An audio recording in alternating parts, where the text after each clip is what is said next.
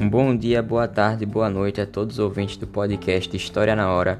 E hoje, neste episódio, falaremos sobre a Revolução Russa, evento este que teve consequências diretas na participação deste país na Primeira Guerra Mundial. Mas, para, para que a compreendamos de maneira completa, vamos ao seu contexto histórico. A Rússia, durante o século XIX, era, era uma quase completa falta de liberdade. Nos campos havia uma tensão civil total. Grande, havia uma grande concentração das terras por parte da nobreza. Além disso, a reforma agrária de Alexandre II pouco valeu para amenizar as tensões no campo. O regime czarista oprimia a população, além da polícia política controlar o ensino, os tribunais e a imprensa. Muitas pessoas eram levadas ao exílio na Sibéria em função da condenação por crimes políticos. Latifundiários e capitalistas dominavam os trabalhadores rurais e urbanos. É importante citar que em muitos lugares persistia o sistema de produção feudal. No governo de Nicolau II, houve uma aceleração do processo de industrialização, em aliança ao capital estrangeiro. Mesmo assim, as condições eram precárias. Existia fome, desemprego e baixos salários. Além disso, a oposição ao governo aumentava ainda mais. Temos o exemplo do Partido Social Democrata com seus líderes, Blackness Clubs e Lenin. Tinham que eles tinham que viver fora da Rússia, na fuga de perseguições políticas. O Partido Operário Social Democrata Russo era crítico, mesmo havendo divergências. Os bolcheviques tinham a liderança de Lenin defesa da luta que defendiam a luta armada para chegar ao poder. Além disso, existiam os, os mencheviques, que eram liderados por Plekhanov, ideia que defendiam a ideia evolucionista de conquistar o poder através de vias normais e pacíficas, como as eleições. Mas todo esse, todo esse barril de pólvora vai explodir em 1917. Mas existem os antecedentes deste evento, um deles é em 1905, quando um grupo de operários, em uma manifestação pacífica, de frente ao Palácio de Inverno de São Petersburgo, em, na, em busca de entregar um baixo assinado pedindo melhoras ao justamente ao czar da época, a guarda do palácio vai abrir fogo e matar mais de mil pessoas. Esse episódio é conhecido como Domingo Sangrento, que gerou uma onda de protestos no país. Com isso, o czar promulgou uma constituição e permitiu a convocação de eleições para uma Duma.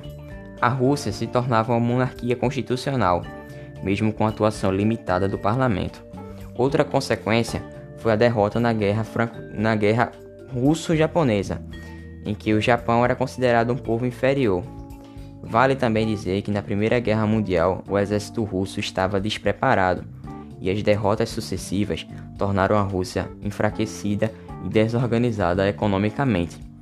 Desta forma, um movimento revolucionário iniciava, com greves começando em São Petersburgo e que se alastravam por outros centros industriais. Houve também revolta dos camponeses. A maioria dos grupos militares foi adepta aos revolucionários, o que forçou a abdicação do czar. Com isso, com a conclusão disto tudo, forma-se um governo provisório, sob a chefia de Kerensky. A partir da, de pressão dos sovietes, o governo deu anistia aos prisioneiros e exilados políticos.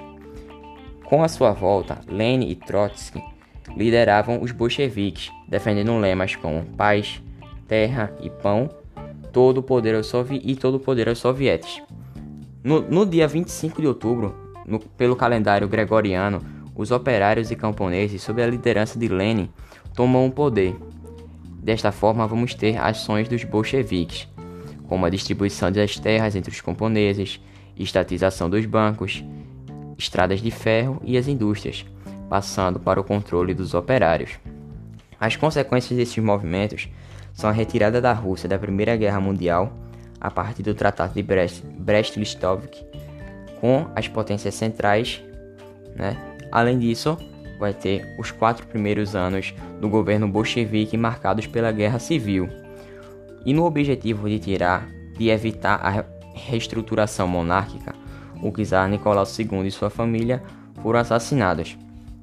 Vale também ressaltar a vitória do Exército Vermelho sobre o Exército Branco, que era composto de nobres e burgueses, o que garantiu os bolcheviques no poder.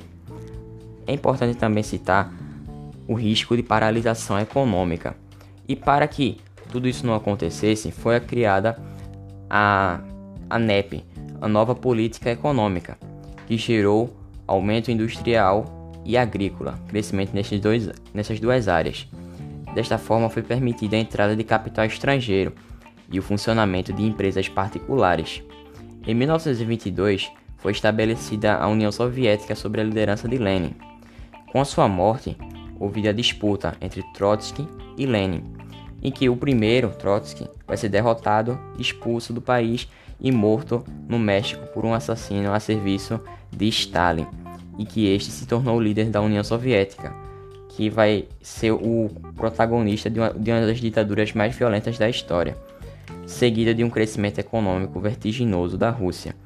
E este, essa, esse conjunto de países, conhecido como União Soviética, também lutará ao lado dos Estados Unidos contra o nazismo durante a Segunda Guerra Mundial. Além disso, esse país, esse conjunto de países vai emergir como uma segunda potência mundial somente atrás dos Estados Unidos e que iniciará a Guerra Fria. E é isso, pessoal. Agradeço pela sua participação, pela sua audiência. Te espero no próximo podcast. E é isso, espero que todos tenham gostado. Fiquem com Deus. Valeu, falou.